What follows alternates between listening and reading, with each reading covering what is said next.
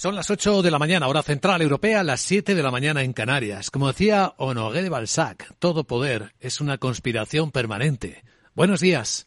Dicen los futuros que las bolsas de Europa van a abrir dentro de unas horas eh, muy tranquilas, eh, sin una tendencia marcada al alza. Las subidas son mínimas para el futuro del Eurostox de dos puntos, no es ni una décima, 3.984, aunque es verdad que está eh, subiendo el futuro del mercado americano un poco más, tres décimas, el SP, 11 puntos en 4.066, esperando la decisión de la Fed, que será de subida de tipo de interés de 50 puntos básicos, pero sobre todo el mensaje sobre una inflación cuyo IPC en Estados Unidos ayer del 7,1% salió mejor de lo esperado. Sigue muy alta, pero apretando menos. Empieza a moverse el futuro del IBEX y empieza bajando, empieza cayendo 13 puntos, dos décimas de recorte en 8.311. En el IBEX deben cotizar eh, pues descuentos de dividendos o resultados como los de Inditex, conocidos hace apenas media hora y que muestran de nuevo cómo esta enorme multinacional gestiona con enorme habilidad sus desafíos. Vendió 23.000 por 23.000 millones de euros un crecimiento en las ventas del 19% y logró que subiera su beneficio un 24%, más de 3.000 millones de euros. Lo comentaremos enseguida en la gran tertulia de la economía. Pero antes tenemos que recibir a un invitado muy especial, alguien al que la confianza y el aprecio en el mundo empresarial español le ha llevado a ser reelegido presidente de las cámaras de comercio de España, José Luis, José Luis Bonet.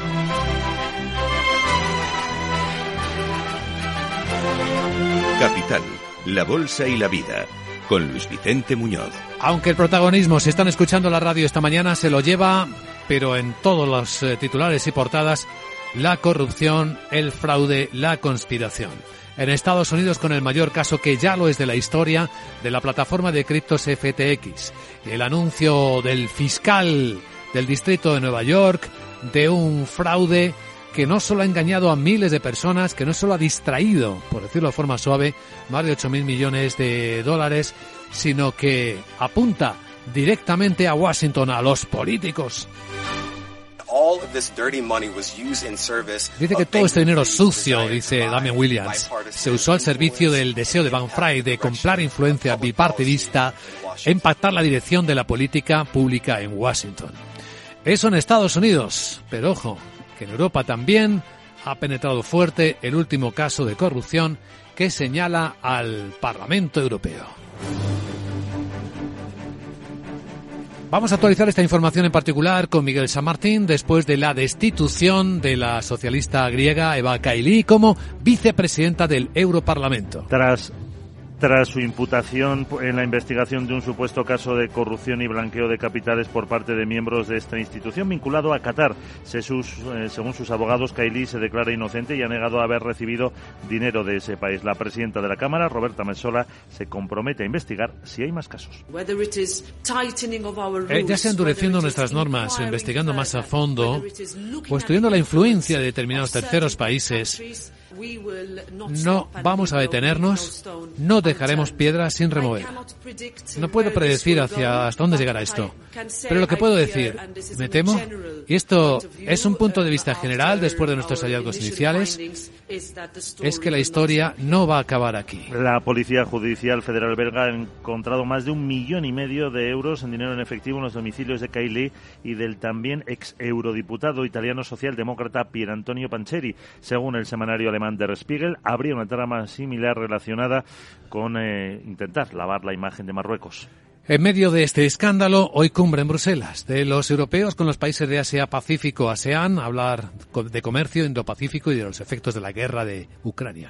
La Unión Europea y la ASEAN se convirtieron en socios estratégicos en 2020 y ahora quieren mostrar su compromiso con el orden internacional 45 años después de iniciar relaciones diplomáticas, también con el multilateralismo o el libre comercio. El objetivo es cerrar más acuerdos comerciales más allá de los dos pactos ya logrados con Singapur y Vietnam. Al término de la cumbre aprobarán una una declaración conjunta sobre la guerra de Ucrania. Los líderes de la Unión seguirán en Bruselas. Mañana se celebra el último Consejo Europeo del año centrado en el gas y en la energía. Aunque no verán nada, porque los propios ministros de Energía se han emplazado hasta el lunes después de fracasar nuevamente en un intento de acordar un límite a las importaciones de gas. Y eso que estuvieron 10 horas reunidos, la última propuesta llegaba a la mesa a las 7 eh, de la tarde y rebajaba a 200 euros megavatio hora el nivel al que se activaría el mecanismo y requería además que el precio del hidrocarburo en los contratos mayoristas fuese de al menos 35 euros superior al precio medio en el mercado de gas natural licuado durante tres días. Una idea inasumible, inasumible para España, lo ha explicado la vicepresidenta tercera, Teresa Rivera. Nosotros creemos que no debe haber un precio mínimo, que debe ser una referencia vinculada a la evolución de los precios medios de los mercados internacionales, con una prima para garantizar que seguimos siendo atractivos para, para poder eh, atraer eh, gas a, a Europa. Pero al final ha pesado más la postura del bloque encabezado por Alemania y Países Bajos que rechaza intervenir en el mercado por el temor a que se pueda comprometer el suministro. Bueno, esto por el lado europeo, mientras que por el de España la COE calcula que apenas han llegado 9.000 millones de euros de las ayudas europeas a la economía real, que no sería ni el 20% del gasto autorizado. Efectivamente, según expansión, las comunidades que con el 45% de fondos solo han movilizado el 18% de las subvenciones culpan al gobierno de los cuellos de botella, pero el Ejecutivo ha autorizado ya el uso de 45.000 millones de los 69.500 concedidos a España en ayudas europeas para el plan de recuperación en COE. Estiman que el Estado solo ha desembolsado uno de cada cinco euros del gasto autorizado que se anuncia. Esa cantidad, como comentabas, apenas asciende a 9.000 millones. También lo comentaremos esto, entre otras cosas, con nuestro invitado capital, con el reelecto presidente de la Cámara de Comercio de España, don José Luis Boneta, a quien saludamos enseguida. Pero antes a ti, claro, Sara Bot, buenos días, ¿qué nos traes? Muy buenos días. Tuda y miércoles se publica el IPC de noviembre en España, Portugal y ya tenemos el del Reino Unido que sube cuatro décimas, Ah. menos de lo previsto, Sí. hasta el 10,7%. El Banco de España publica el detalle de la deuda pública del tercer trimestre. En la zona euro se dará a conocer la producción industrial de octubre. En Alemania el Instituto IFO presenta sus previsiones de invierno. En Estados Unidos se divulga el índice de precios de exportación e importación de noviembre. Gastos de consumo personal de la Fed de Dallas e inventarios de crudo y destilados. La Agencia Internacional de la Energía publica su informe mensual sobre el mercado del petróleo. Atención porque hay reunión de la Reserva Federal que subirá los tipos de interés. Y habrá un especial program para analizar el encuentro con Javier Luengo. Luis Vicente vamos a escuchar a José Luis Bonet para que nos cuente cómo va la economía del país. Sí. Aunque voy a ver ahora si aprendo algo de ese que está en Bahamas. ¿Sabes cómo se llamaba? Uy, Jeje, me tendré que poner yo también un nombre parecido. ¿Qué te parece, Bat Eh, Sara? El mundo de las criptomonedas me espera. Chao. Bankman, no Batman, querida Sara. Bueno, enseguida ya en serio, saludamos a nuestro invitado. MSX International, empresa de automoción y movilidad, les ofrece la información del tráfico. En cuanto comprobemos cómo está el tráfico, en conexión con la DGT, Patricia Arriaga, buenos días.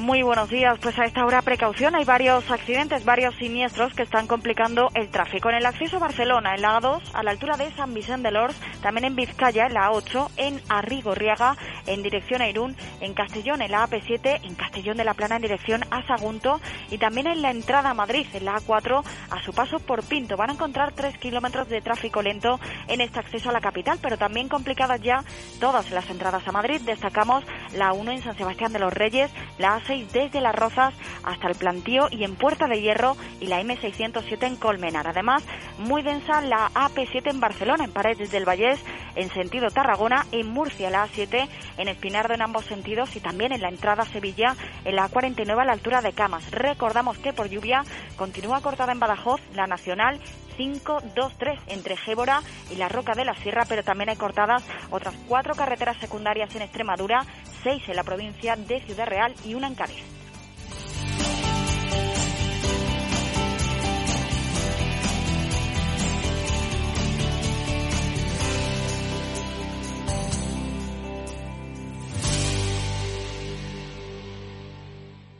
MSX International, empresa líder del sector de la automoción, les ha ofrecido la información del tráfico y les desea cautela con sus vehículos. Para ti, que eres autónomo, tienes una pyme, una empresa o eres emprendedor y quieres internacionalizar tu proyecto, en el ICO estamos contigo para que llegues lejos con una amplia oferta integral de financiación. Infórmate en tu banco en ICO.es o llamando al 900-121-121. Para que llegues lejos, estamos cerca. ICO, creemos en ti, crecemos contigo. En tiempos de incertidumbre, nuestra fortaleza es la estabilidad. En Nordea, Pensamos que el equilibrio, la fiabilidad y la experiencia importan. Nuestra estrategia Stable Return muestra un sólido comportamiento en el largo plazo para sus inversiones. Invierta en estabilidad. Invierta en tranquilidad. Descubra más en nordea.es.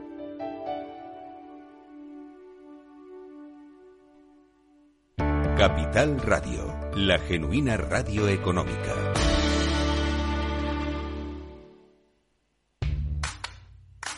¿Te habían pagado alguna vez por aprender? Bueno, quizás tus padres te hacían algún regalito al finalizar el curso. Pero, ¿te habían pagado alguna vez 200 euros por aprender de trading? El broker IG lo está haciendo. Hasta el 31 de enero, IG está dando bono de 200 euros para operar en Turbo 24. ¿Cómo conseguirlo? Abrir cuenta real, hacer el curso de tres vídeos tutoriales y aprobar el test final. Más información en IG.com. El trading de Turbo Warrants, productos cotizados, está asociado a un riesgo elevado.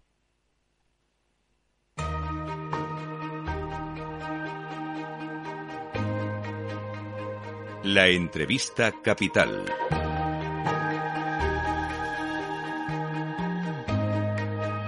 Luis Vicente Muñoz. Protagonista en España. Don José Luis Bonet, reelegido presidente de la Cámara de Comercio de España, lo que significa no solo la confianza que este sector tiene sobre su trabajo, sino también el aprecio del ya realizado en el anterior mandato. Señor Bonet, gracias por acompañarnos en Capital Radio y felicidades. muchas gracias, un placer estar con ustedes. ¿Qué le motiva seguir ahí al frente de la Cámara de España, don José Luis? Bueno, pues yo creo que el servicio a, España y a los españoles. Porque siente usted los desafíos, no son pequeños ahora, ¿no? No, no, y por eso estamos obligados ahí a echar el resto. Esto va a ser decisivo en, en, esta etapa de dificultad que atravesamos, porque hay mucha volatilidad, mucha incertidumbre, mucho riesgo, pero que para eso estamos, ¿no? Para afrontarlo y superarlo. Yo tengo mucha confianza en los empresarios españoles y creo que una vez más se va a demostrar eh, su capacidad, ¿no? Hmm. En medio de las peores crisis han sido los empresarios, con tanto en su trabajo interior como hacia el exterior, como en las exportaciones, los que han tirado hacia adelante del país. Pero ahora se enfrentan y nos gustaría conocer su impresión a algunos desafíos concretos, en particular la inflación, la subida de los costes. ¿Cuánto daño puede estar haciendo al negocio? ¿Hay muchos que pueden trasladarlo a precios? Bueno, hay, hay, hay de todo, pero lo que, porque la crisis esta va a ser muy asimétrica, va por sectores, ¿no? Lo, que efectivamente mm, hace daño es una inflación como la que se, se nos plantea, ¿no? Lo que ocurre es que yo también tiendo al optimismo y creo que poco a poco se irá colocando en su sitio. Las empresas están haciendo lo, que pueden para adaptarse y creo que lo van a conseguir. Lo que pasa es que también es cierto que hay algunos sectores que van a tener que ser especialmente eh, ayudados porque realmente tienen una utilización pues de, energía, por ejemplo, fin, extraordinaria, ¿no? Es un momento muy singular porque a los riesgos podríamos sumar claramente el regulatorio, las intervenciones del gobierno. Por una parte, hay sectores que parecen necesitar ser ayudados y esto en el otro lado exige castigar a los que tienen beneficios, como se está planteando, por ejemplo, ahora mismo en el sector de la alimentación. No, eso es incorrecto. Yo creo que el, no, debe intervenirse en el normal funcionamiento del, de los mercados. Ya bastante dificultades tienen los empresarios para, en fin, adaptarse a las circunstancias, ¿no? Yo creo que los empresarios están demostrando su capacidad de, adaptación y, no siempre es, de manera gratis, es decir, que tienen que hacer sacrificios en su propio margen y, en definitiva, pues no está el, momento para añadir dificultades y un intervencionismo de este tipo pues sería una dificultad añadida sin ninguna duda. Hmm. Vivimos en un país en el que hay bastante escepticismo sobre las ayudas en general y los datos parecen dar la razón a quienes son escépticos. Los de COE, los habrá visto usted, calcula que apenas 9.000 millones de los fondos europeos han llegado a la economía real. Es apenas el 20% del gasto que se anunció y que teóricamente se ejecutó por las administraciones. Así que esa parte de impulso no parece estar llegando a la economía real, ¿no? Mire, yo en esto pienso que en, cuanto a los terces, que son proyectos de, las grandes empresas para su propia transformación, yo creo que esto llegará sí o sí, porque eh, son proyectos que están ya muy preparados y que lo que hace falta es un incentivo, como son los fondos Next Generation, ¿no?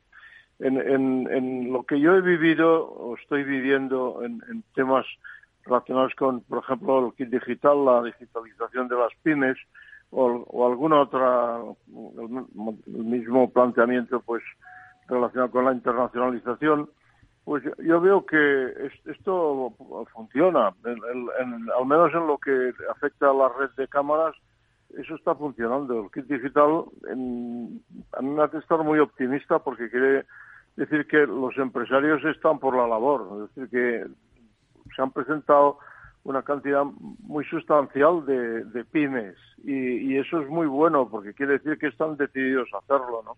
Lo que hay que hacer es ayudarles y ahí pues tenemos que echar el resto los que tenemos algo que ver, ¿no? Por ejemplo, las, la que digital este, la Cámara de Comercio de España es entidad colaboradora y todo el sistema cameral está y, en pie de guerra a favor de las pymes, ¿no? Y creo que eso sí, hay que ayudarlas. Cuando se hacen planteamientos que puede ser que se, haya casos que se hayan hecho, ¿eh? en donde mm, no, no está esta idea de ayudar y acompañar a las pymes, pues eso, claro, tiene más dificultades. Hmm. las pymes no van a hacer su transformación sin ayuda, porque mm, lo importante es que ellas quieran hacer su transformación y esto ya sabemos que quieren hacerlo. Ahora hay que ayudarlas. Y, el, y, el, y por ejemplo, el sistema cameral, pues existen en, casi todas las cámaras, que son 85 en toda España, pues unas oficinas acelerapymes que se llaman, hechas de, en, colaboración con Red.es, que en definitiva están para esto, para ayudar y acompañar a las pymes, ¿no? Porque ellas solas es difícil que lo puedan hacer. Bueno, ese es un elemento, señor Bonet. El otro es el crecimiento. España sigue teniendo un tejido pyme al que le cuesta mucho crecer. ¿Cómo se puede ayudar a las empresas pequeñas y medianas a crecer? Porque son serían las que darían mayor potencial de crecimiento real a la economía y a la creación de empleo. No, no hay ninguna duda, porque eh, España es un país de pymes, es decir, el 99,8% de empresas son pymes. Entonces, si, si ahí no se gana el partido, pues eh, quedas eliminado, ¿no? Por tanto, está muy claro que hay que ayudarlas y acompañarlas. Y, si es así y, ellas tienen la actitud, el ánimo y la voluntad de hacerlo, estoy ya bien. Yo, yo, no, yo no tengo en esto dudas porque ya se ha demostrado. En, en pasada pandemia, cuando realmente las administraciones han hecho verdadera cooperación público-privada, cogiéndose de la mano pues de instituciones como las propias cámaras, pues esto ha funcionado perfectamente. ¿Y, por qué no tiene que ser así ahora? Pues claro que sí. Lo, que en, las administraciones en esto tienen que, eso, apalancarse en, las organizaciones, como son las propias cámaras, pues que están para acompañar y ayudar a las pymes.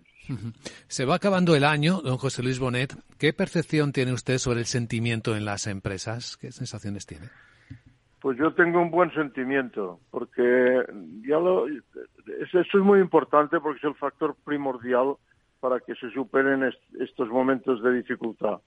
Miren, en, la pasada alimentaria, que fue en abril y fue mi última alimentaria, en el sentido de que estaba yo de presidente, pues ya vi que en el sector alimentario había ánimo. Esto a mí me animó mucho, personalmente, ¿no? Luego, en una encuesta que hicimos en verano y que hacemos todos los años de clima empresarial, nos salía una paradoja muy curiosa, ¿no? Porque los empresarios decían, la economía española en el 23 irá mal, pero yo no. Bueno, pues eso quiere decir que el ánimo estaba ahí. Eso es lo importante. Luego, el que se piense que en general hay dificultades, pues ya lo sabemos, ¿no? Pero lo importante es que los empresarios cuando te contestan dicen yo voy a luchar, ¿sabes? Y, y, en, y en definitiva esto lo estamos viendo en el mismo kit digital. Es decir, si, si, si las pymes van a la, a la convocatoria y se apuntan, pues quiere decir que quieren hacerlo y que están animadas por hacerlo. Lo que hay que hacer, eso sí, es ayudarlas y acompañarlas. Eh, si le pidiera a José, Luis Bonet que escribiera una carta a los Reyes Magos expresando deseos de ayuda para, para el sector en el que usted está ahora desarrollando de nuevo su responsabilidad en las cámaras de comercio, deseos realizables, ¿qué, qué escribiría? ¿Qué se le ocurriría escribir? ¿Qué pediría? Bueno, pues que exista la cooperación público-privada suficiente para que de la mano se pueda ayudar al mundo empresarial en general, pero sobre todo al mundo de las pymes, porque, eh, como decíamos, es, en fin, el 99,8% de nuestro tejido empresarial. Por tanto, en, la oportunidad histórica que suponen los Next Generation, pues eso tiene que aprovecharse sí o sí. No, no puede ser de otra manera, porque sería eh, absolutamente lamentable que entre todos no lo hiciéramos, ¿no? Eso en el lado empresarial. ¿Y en el político tiene usted tan buenas sensaciones como en, en el empresarial? Porque todo, todo afecta. Yo, yo, ahí soy muy pesimista, porque eh, la necesidad que existe verdadera de consenso político, pues no está ni se la espera. Pero mm, dicho esto, lo que sí hay cada vez más, y yo lo estoy viviendo, es cooperación público-privada. Y eso es muy importante, porque, eh, bueno, mejor que hubiera consenso político, pero por lo menos si hay cooperación público-privada, esto, esto puede funcionar. Y, y esto es lo que a mí también me anima. Nos alegra escucharle, don José Luis Bonet, reelegido presidente de la Cámara de Comercio de España. Gracias de nuevo y felicidades de nuevo. Bueno, muchas gracias.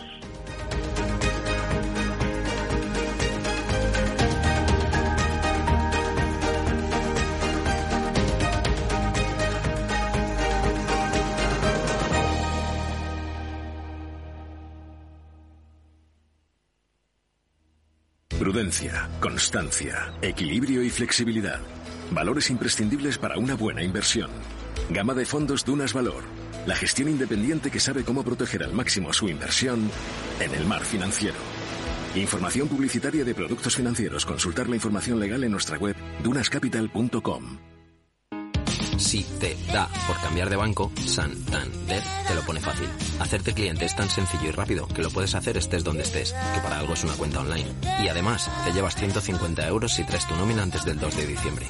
Consulta condiciones en bancosantander.es. Santander, por ti, los primeros. Pa, pa, para, pa.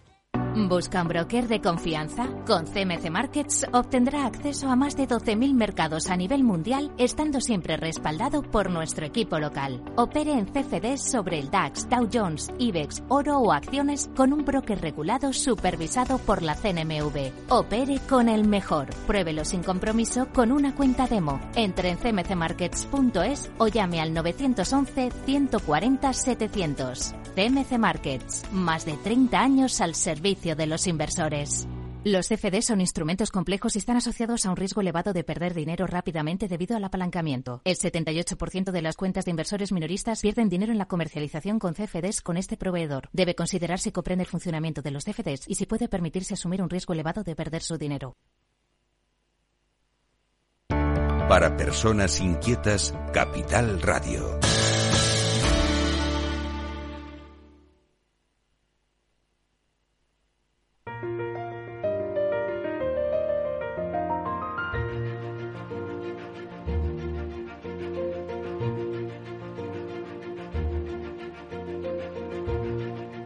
En Capital Radio comienza la gran tertulia de la economía con Luis Vicente Muñoz. Y aquí con nosotros ya José Ignacio Gutiérrez, vicesecretario general de la Confederación de Cuadros y Profesionales y presidente de la Federación de Servicios Financieros. ¿Qué tal, José Ignacio? Te veo hoy viendo las cuentas de Inditex eh, con ojos muy brillantes. Muy buenos días, pues cómo no. ¿Cómo no? Con unas cuentas así, ¿quién no suspira? Vamos, esto es una maravilla y además, eh, aunque ahora últimamente no se dice mucho, esto es marca España, esto es una empresa. Esta empresa Inditex eh, no solo es solo, en el mercado español, esto es a nivel mundial. Sí. Eh, y todos los inversores lo, lo ojean. Ahora vamos a hablarlo. Bueno, inversor profesional es Carlos Lavín Subercasó. ¿Cómo estás, Carlos? Buenos días. Bien, Luis Vicente, todo bien por acá.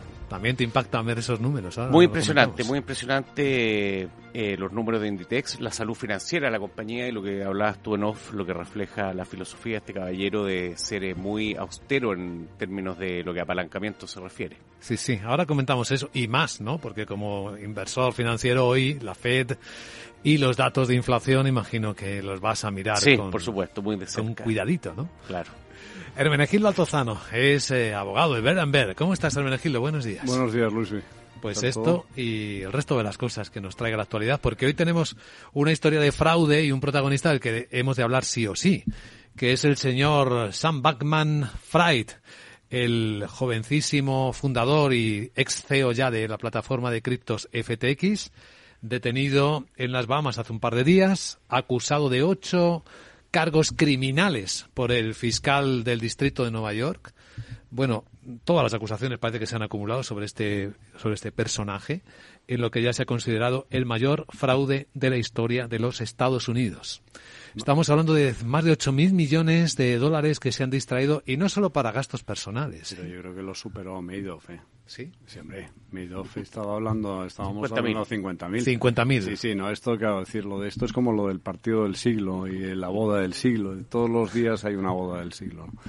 El- yo, mira, yo creo que, que lo bueno de, de estas actuaciones, o sea, primero mm, pone de manifiesto que nadie escarmienta en cabeza ajena, es decir, que la avaricia, porque al final y cuando hay fraude hay que pensar muchas veces si el- la estafa se debe a la mm, sabiduría del estafador o a la estúpida credulidad del sujeto pasivo, ¿no? Es decir, el, el- eso de que nadie regala duros a peseta y que las ganancias instantáneas sin esfuerzo pues no suelen existir más que en los sueños de razón o en la lotería, ¿no? En el- cuando al que le toca, no a los demás, pues parece que es una constante. Entonces, a mí lo que me sorprendía es que pudiera haber gente que pensara que ese esquema, que no es otra cosa que una variante de los esquemas piramidales, al final son todos, responden siempre al mismo patrón. Este ¿no? fraude es electrónico, es nuevo, sí, ¿no? bueno, es decir, sí, bueno, es, es electrónico, pero la, el alma o la esencia sigue siendo la misma. Es decir, aquí Tomo el no- dinero de alguien y lo uso para otras cosas que no confieso. Y- ¿no? Exacto. Y luego, aparte, lo que hago es, bueno, pues retribuyo a algunos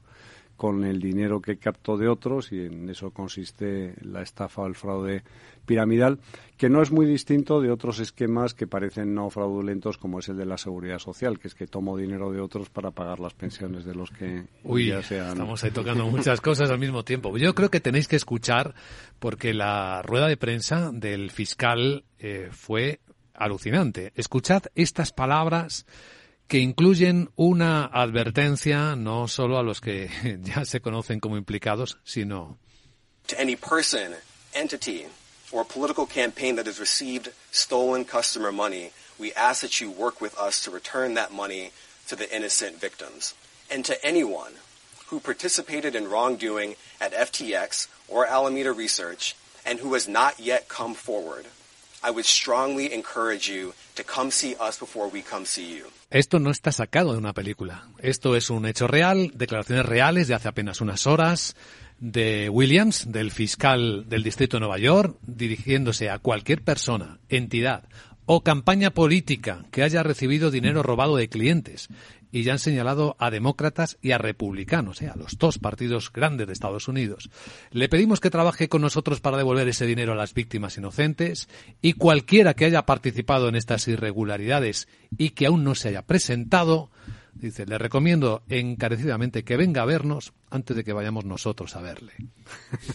Bueno, eso es una táctica, es una táctica muy buena de lanzar.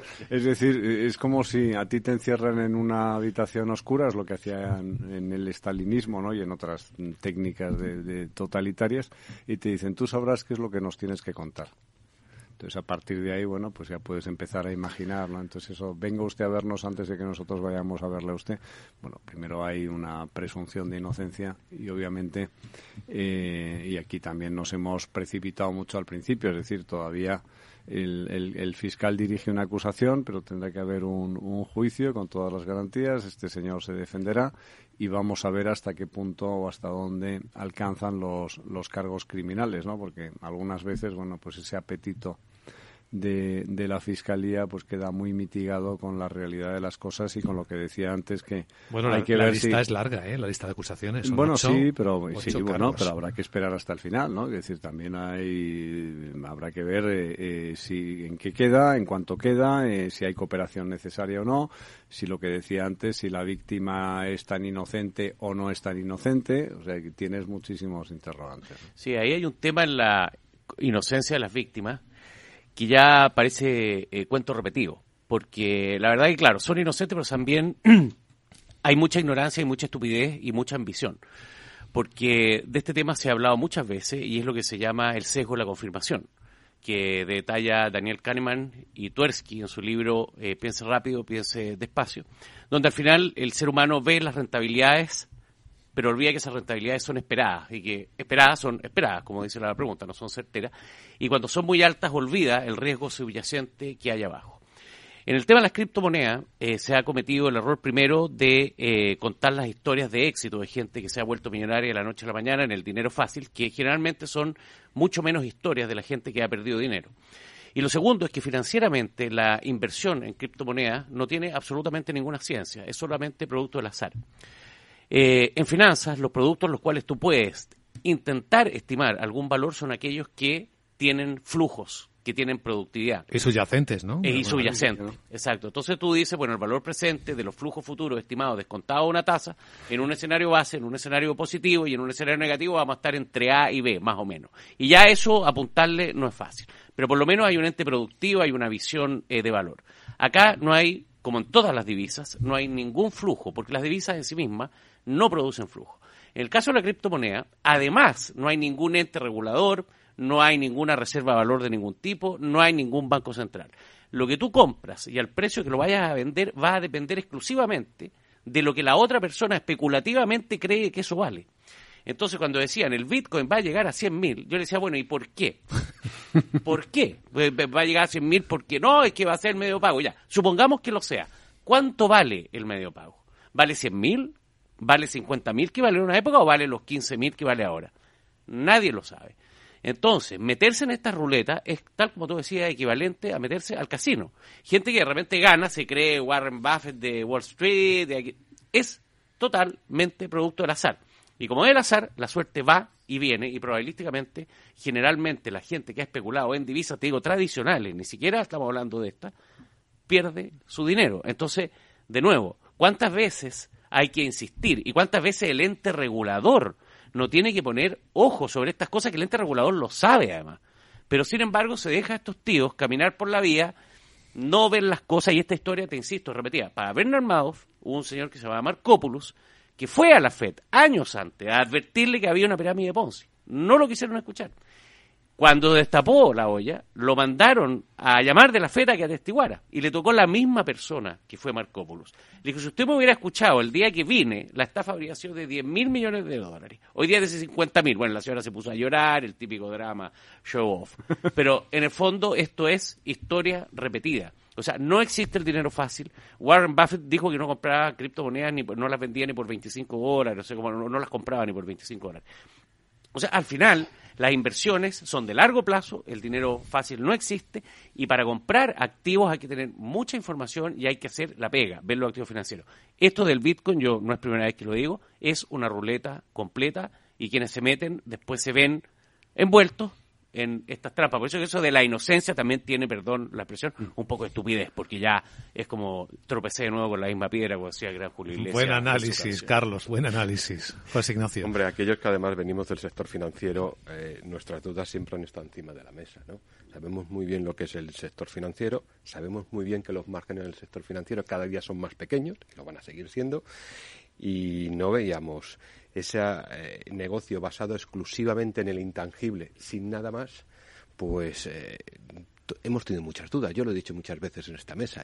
Creo que si ah, pero hay bancos, José Ignacio, grandes bancos americanos que han ofrecido esta inversión a sus clientes. Perfectamente. Podemos decir nombres. Somos un canal. Muy grandes bancos. esos bancos son simplemente un canal bueno, pero son cooperadores, cooperadores necesarios cuando, cuando es como si tú dices que eres un canal simplemente de distribución de cocaína, ¿no? O sea, hay que decir que al final el que distribuye un producto tiene una responsabilidad. No, no, no. Matiz de legalidad.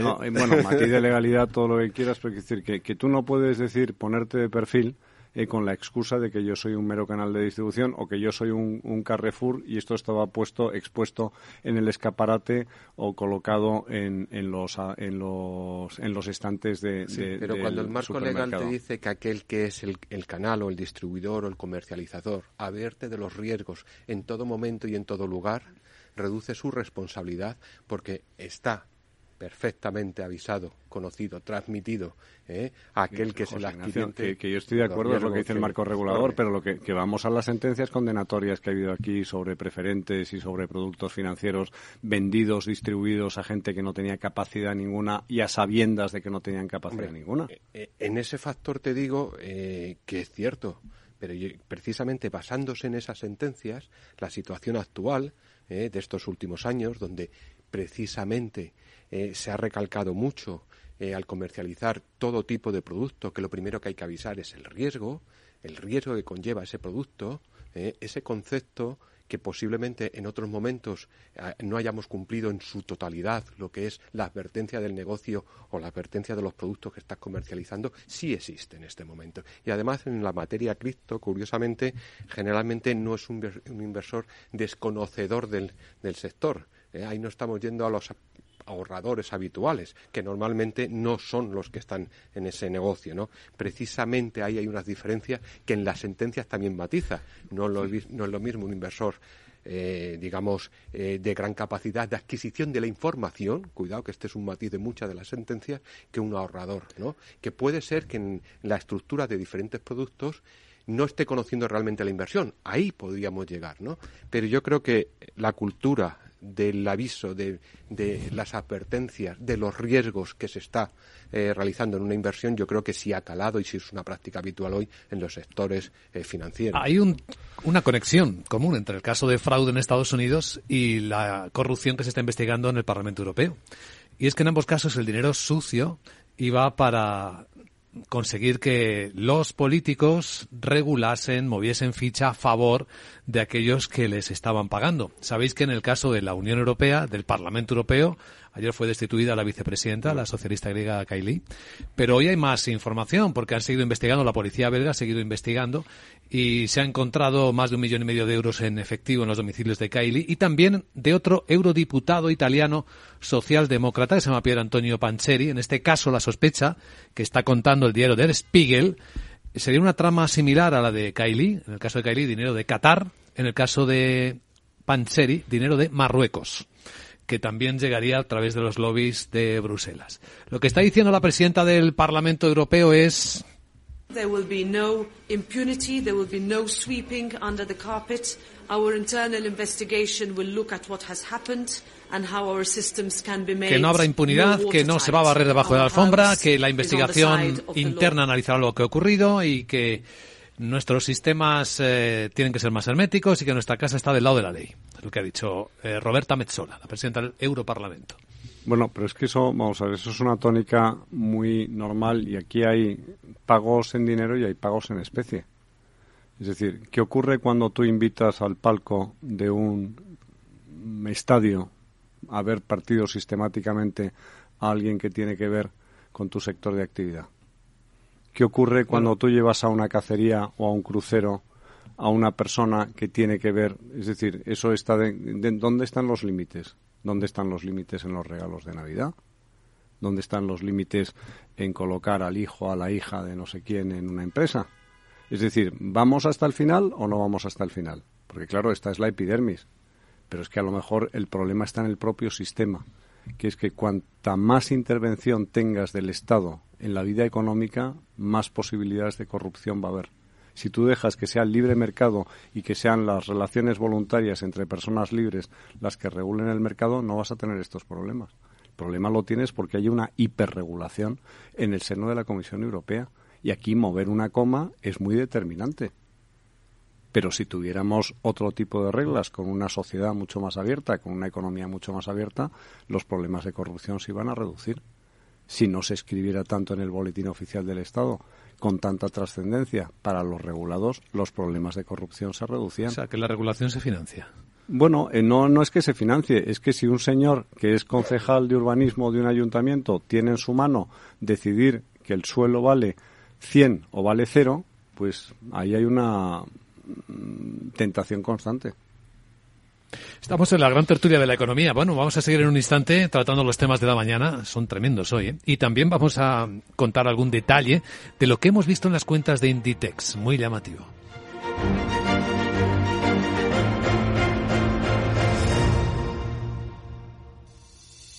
¿Te atreves a coger las riendas de tus inversiones? Caser Asesores Financieros te ofrece la oportunidad de unirte a un grupo de profesionales independientes. Tendrás a tu alcance todas las herramientas necesarias para disfrutar de un asesoramiento diferencial, con el respaldo de una de las aseguradoras líderes en el mercado. Caser Asesores Financieros, seguros de tu inversión. Contacta con nosotros en info arroba caserasesoresfinancieros.es o en el 91 762 3442. Número uno mundial en el ranking ESG de compañías eléctricas. Marca mejor valorada del sector. Primera opción del consumidor a la hora de contratar electricidad. Y ahora, ahora en Ola Luz, lideramos una revolución para transformar 10 millones de tejados en energía 100% verde para el mundo. Es la revolución de los tejados. Ola Luz.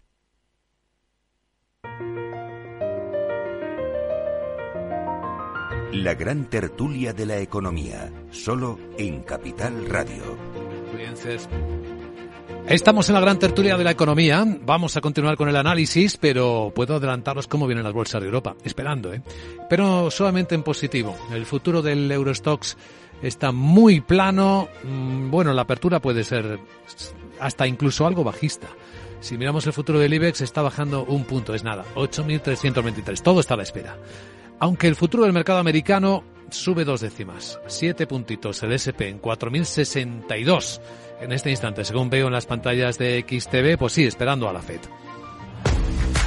Si inviertes en bolsa, esto te interesa. XTB tiene la mejor tarifa del mercado para comprar y vender acciones y ETFs. No pagues comisiones hasta 100.000 euros al mes. Si inviertes en bolsa o quieres empezar, más sencillo imposible. Entras en xtb.com, abres una cuenta online y en menos de 5 minutos compra y vende acciones sin comisiones. Además, te atendemos 24 horas al día. ¿A qué esperas? Más de 500.000 clientes ya confían en xtb.com. Un broker, muchas posibilidades. xtb.com. A partir de 100.000 euros al mes, la comisión es 0,2% mínimo 10 euros. Invertir implica riesgos. Bueno, queridos amigos, vamos con Inditex. Eh, la compañía en la industria textil multinacional española ha publicado hace ni una hora los datos, los resultados de nueve meses. Pues en nueve meses ha vendido un 24% más que el año pasado. Es decir, ha pasado la cifra de ventas, no, un 19% más que el año pasado. Rectifico ese dato. Crecimiento del 19% de las ventas son más de 23.000 millones o casi 23.000 millones de euros de las que consigue sacarle un beneficio de 3.000 millones. O sea, si las ventas suben un 19, el beneficio sube un 24. Y eso dice ya mucho. Y hay más cosas que dicen los números, José Ignacio. Yo creo que lo dice todo. Hay que tener aquí en cuenta dos factores. Uno, primero, mm, qué bien eh, la organización empresarial ha encajado el cambio en, la dirección, porque no solamente es un cambio de presidencia, también es un cambio de, CEO, y cualquier CEO trata de imponer su impronta. ¿eh? Y por otra parte, también ha asimilado fantásticamente eh, todo lo que ha sido el golpe ruso, un mercado importantísimo. ¿eh? Eh, y hay un factor también muy importante. Eh, ha cerrado lo que es la venta directa, casi un 5% de tiendas, lo cual quiere decir que la venta online, esa transformación del negocio, también está funcionando. ¿no? A mí me encanta ver una, una sociedad, una empresa que no tiene coste financiero, hombre, a, nosotros no es que nos guste, ¿no? Pero lo que te da es solvencia, ¿no? Y es impresionante. Yo creo que, que esto es todo un examen lo que Inditex está realizando. Y el examen lleva de momento un sobresaliente alto y puede acabar en matrícula. Yo creo que es excepcional, ¿no? Eh, y en un entorno como en el que estamos. ¿Eh? Y es que eso hay que decir, que el año 2022 me da igual el sector y la empresa, está siendo eh, inflacionista, con unos riesgos geopolíticos impresionantes y quien sufre es el consumo. Y esta es una empresa de consumo. Sí. Y fantástico, para mí los datos son excepcionales. Es curioso que la posición financiera neta la mejore hasta casi 10.000 millones de euros. Aunque en caja tenga un poco menos dinero, pero aún así tiene 6.500, es porque tiene inversiones temporales financieras de 3.400. Pero lo, lo, más sorprendente es el margen neto, es decir, que hayan aumentado el margen. Es, eso es lo que, porque tú puedes aumentar las ventas y reducir tu margen, pero es que en este caso aumentas las ventas y además aumentas tu margen, tu margen neto, entonces aumentas tu beneficio. Con lo cual, eh, eso se traduce en un aumento del dividendo y eso hace el valor pues muy atractivo.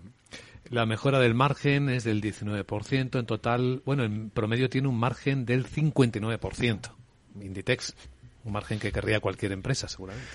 Carlos, ¿qué ves en, estas cuentas? No, comparto, suscribo la opinión nomás. Es realmente eh, notable. A mí también me llama la atención su estrategia financiera de, financiera de cero deuda financiera. Prácticamente eh, no, no tiene deuda. Se ve que es una estrategia súper conservadora en esa medida. No, tiene una caja que funciona. Tiene una caja. que se autofinancia. Se autofinancia. ¿Tú te imaginas todos los días cuánto dinero le entra en cash a Inditex? Todos los todos días. Los días. Esa es una generadora de caja neta. Bueno, eh, eh, la verdad que yo creo que está todo dicho en ese sentido. Los márgenes son extraordinarios. Navegar en estas condiciones de, de digamos, de pre-recesión o con los fantasmas de la recesión, con inflación y obtener estos resultados eh, solo habla de la extraordinaria empresa de que se trata. Y hilando con el otro tema que hablábamos, estos son los activos de verdad. Estas son las cosas que tienen valor en sí mismas, digamos. Aunque yo noto un cambio, ¿eh? Tienen, tienen, que tener cuidado porque ahora vendrán esos eh, listos de la izquierda diciendo que son beneficios extraordinarios y, que hay que aplicar un impuesto. Caídos del cielo, ¿no? Sí, sí, unos windfall profits. Ojalá que no se caiga en eso, porque si no ya esto ya no sé, bueno, no, va a quedar es, es, el mantra, es el mantra que hay ahora mismo extendido, ¿no? Es decir, cualquiera que gana dinero es sospechoso de algo y entonces hay que reducirle los beneficios. Un cambio que se nota es que Inditex tiene ahora más inventario tiene más prendas en stock que antes. De hecho, han crecido un 27% a 31 de octubre. ¿Será porque aún tienen miedo a que tengan problemas la cadena de suministro? ¿Será porque cambia la estrategia? No, no, yo me apunto a ese temor. Eh, a ver, hay que suministrar eh, a toda la venta online, a todo el sector, a, toda la red de, comercio, ¿no? de, eh, presencia física.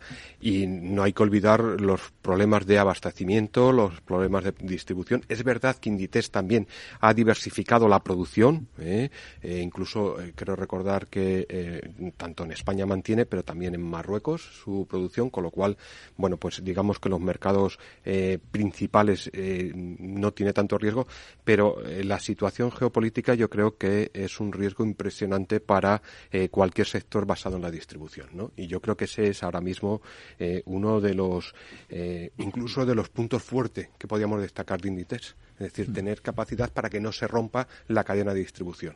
¿Eh? a pesar de los riesgos que tenemos eh, ahora mismo en, los cuellos de botella de la distribución que siguen existiendo. Sí, otras cosas nuevas son que, mm, eh, lo contábamos aquí hace algunos días, ha lanzado una tienda de ropa de segunda mano, de su propia ropa de segunda mano reciclada y hasta un detergente suyo, ¿no? está diversificando hacia unas áreas que tienen que ver con esta corriente de sostenibilidad en la que el mundo parece preocuparse. ¿Cómo, una pregunta a ustedes que son locales, digamos, por así hablar, ¿cómo es la sucesión de la... O sea, ¿quién viene después de Amancio Ortega? Eh, su hija. y ella está on board, digamos. Sí, ella, es la, es la, ah, ella es la que, ella es la que, ah, okay. Este es el gran cambio al que hacíamos referencia hace un instante, porque además pasó de un puesto pequeño al máximo puesto de ah, ejecutivo. Ah, ok, ella es la que está ahora. Un salto auténtico, ¿no? Ese era uno de los riesgos importantes eh, en este relevo, ¿no? Mm. En este relevo generacional. Eh, al fin y al cabo hablamos de una empresa familiar. Claro. ¿eh? Pero incluso cambia el CEO. que también es un factor muy importante en una empresa. Mm. y bueno, pues los datos no apuntan que ese riesgo se haya materializado de alguna manera. Y eso es uno de los factores también muy positivos en este, en este momento. ¿no? Bueno, me sopla Laura Blanco, que nos estaba escuchando en la tertulia, que al día Inditex factura 85 millones de euros. Cada día en su caja entran. Entra, ¿Tú te imaginas que, es que para qué te hacen falta los bancos? Al revés. Eh, por hora, Tres millones y medio de euros cada hora. Clic, clac, clic, clac, clic, clac. La gran tertulia de la economía en Capital Radio. Hoy con Hermenegildo Altozano, con Carlos Davín Subelcaso y con José Ignacio Gutiérrez. Gracias, amigos. Muchas gracias. Buen día. Gracias.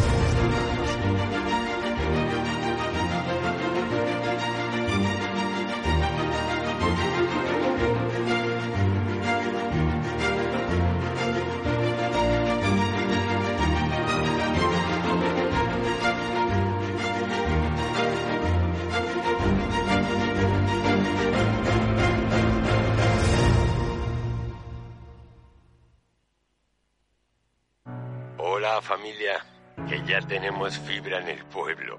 Así que estas navidades, pues podríais venir con los niños a pasarlas con nosotros mientras teletrabajáis si queréis. Venga, que a vuestra madre y a mí nos hace mucha ilusión. En Telefónica acercamos toda nuestra tecnología para que sigamos disfrutando de la mayor red de fibra y así todos tengamos más oportunidades. Telefónica, cuanto más cerca estemos, más lejos llegaremos. Hoy en día encontrar la herramienta que pueda resistir el paso del tiempo es fundamental en la renta fija. Es por eso que MFS Investment Management adopta un enfoque Active 360. Visite mfs.com barra Active 360. ¿Te interesa la bolsa? Invierte en acciones o fondos cotizados sin comisiones hasta 100.000 euros al mes con XTB.